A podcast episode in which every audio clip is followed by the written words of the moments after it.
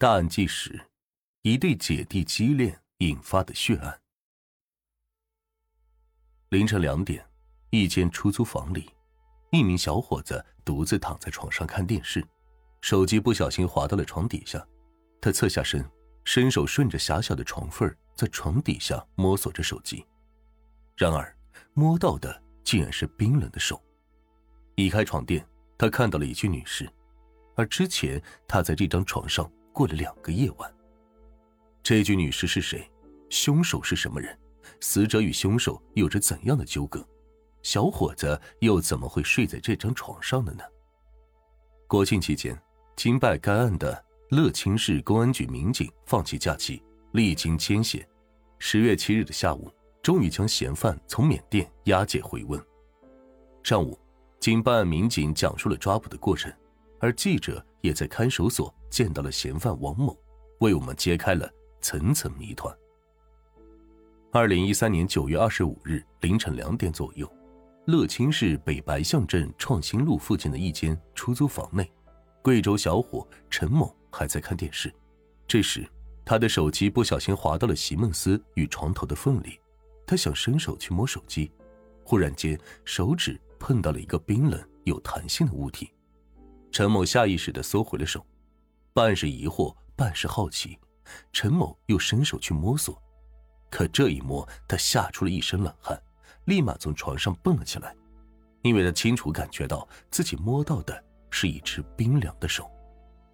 为了一探究竟，陈某壮起胆子，轻轻挪了一下席梦思床垫，眼前那一幕让他魂飞魄散，一束染成红色的头发和一张年轻女子苍白的脸。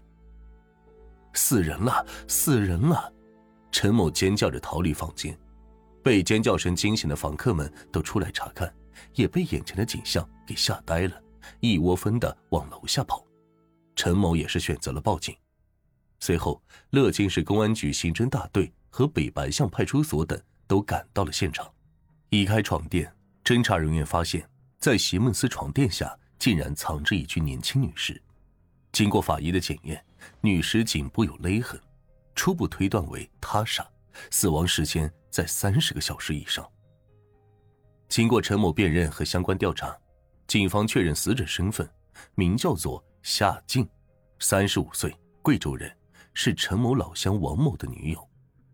原来，陈某和王某、夏静租住在同一间出租房里，陈某睡在外面的隔间，王某和夏静则睡在里面。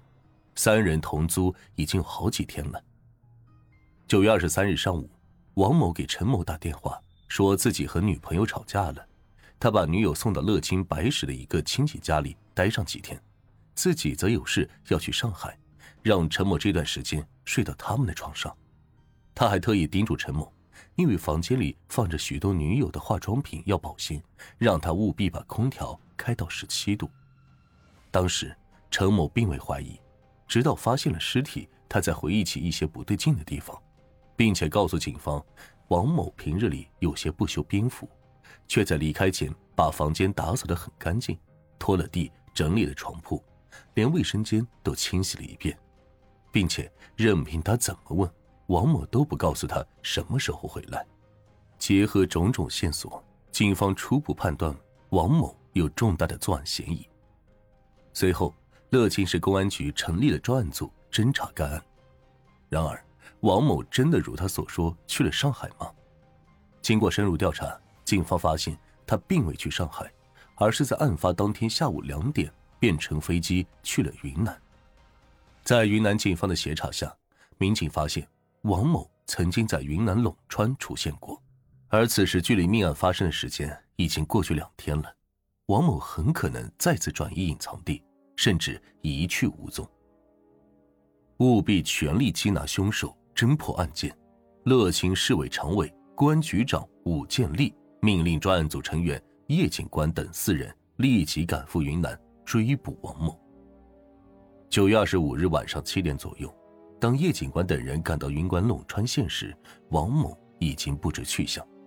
民警们并没有放弃，向当地警方请求支援。随后便开始在附近村庄挨家挨户的走访。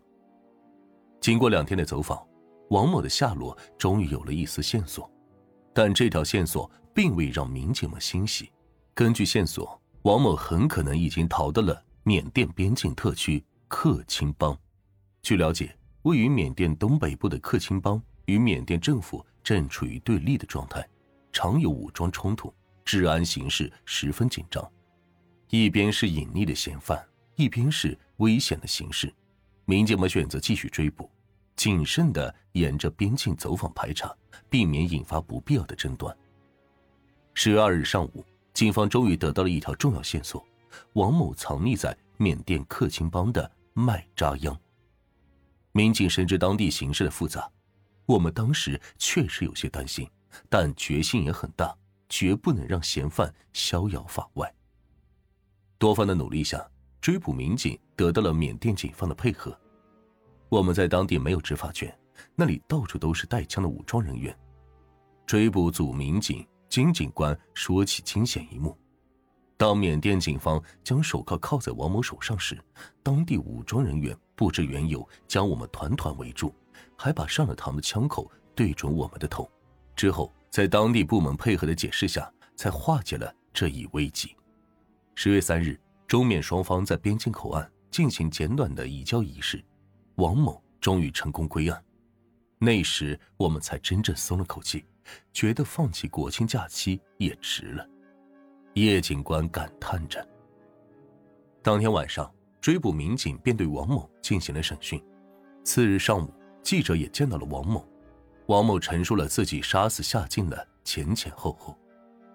王某时年二十八岁，比夏静小七岁，也是贵州人。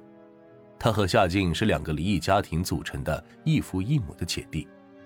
二零一三年七月，夏静因为不美满的婚姻而几乎失望，是王某的关心和帮助让夏静走出了悲痛，并且动心。渐渐的，两人情愫渐深，突破世俗的眼光，走到了一起。不过，在一起没多久后，两人的感情就渐渐有了裂痕。九月十二日，王某到乐清找工作，但并不顺利。九月十八日，夏静也来到了乐清，为了和王某协商分手。王某仍想维持两人的关系，但夏静则对找不到工作的王某多有嫌弃。两人的关系就如此维持着，直到九月二十二日，那天是王某的生日，他带着夏静出去吃饭庆生。期间，夏静接到了一个男子的电话，言语暧昧，王某十分不满，两人再次争吵，最终不欢而散。当天晚上十二点左右，他们俩约好在出租房里解决一下两人之间的纠葛。夏静提出要求：“我们分手吧。”王某并不退让：“可以，那我之前帮你还债的钱怎么解决？”而在两人争吵之时，夏静再次接到了那名男子的电话。王某彻底被激怒了，夺过电话把对方骂了一顿后，又质问夏静：“你在外面有男人？”而夏静则回答。我在外面找男人，关你什么事？我掐死你！王某说着，就伸手掐住了夏静的脖子。夏静原以为王某不会杀了他，就大声的喊着：“你有本事就掐死我！”但是他错了。杀死了夏静之后，王某自知罪责难逃，他把位于床头的床垫下方外面包布的一个破口给扯大，然后将夏静的尸体给塞了进去。打扫了房间之后，他趁着夜色开始逃亡。我想逃得越远越好，最好是逃出国。但他怎么也没想到，逃亡仅仅八天就被抓了。如今夏静已经死了，他们之间的纠葛和那晚的经过只有王某清楚。但能确定的是，他终将为自己的行为承担应有的惩罚。